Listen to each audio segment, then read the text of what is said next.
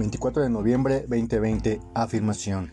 Recordar momentos bellos es volver a vivirlos. Me hacen reír, me hacen disfrutar nuevamente con su vibración y me sirven para hacer un recuento de mi vida y recrearme en ese instante de felicidad. Pensamiento. Debemos aprender a recibir, recibir toda la generosidad que nos demuestra la vida, toda la abundancia que nos merecemos para poder compartirla y todos los días dar gracias por tener la oportunidad de vivir, de crear, de escoger y de ser útil en este mundo. Qué privilegio es poder decir gracias.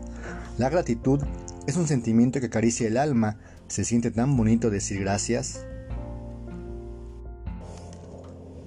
Reflexión. Sentido de la ley.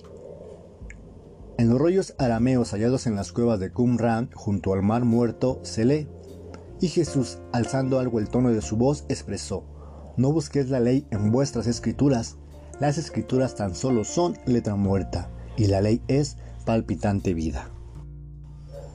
La ley está viva en toda la naturaleza y de un modo especial en la conciencia humana. ¿Por qué algunas iglesias y maestros religiosos se aferran tanto a la letra estricta de las escrituras si cada uno de ellos la interpreta a su manera? La interpretación es siempre subjetiva. La naturaleza, en cambio, tiene un lenguaje universal. Es la voz que nos aconseja Jesús que debemos escuchar como vida palpitante. El de Dios es un lenguaje sin palabras. La fidelidad a tu ser verdadero va de la mano con la verdad. La verdad no está en los juicios de nadie, por acertados y correctos que sean.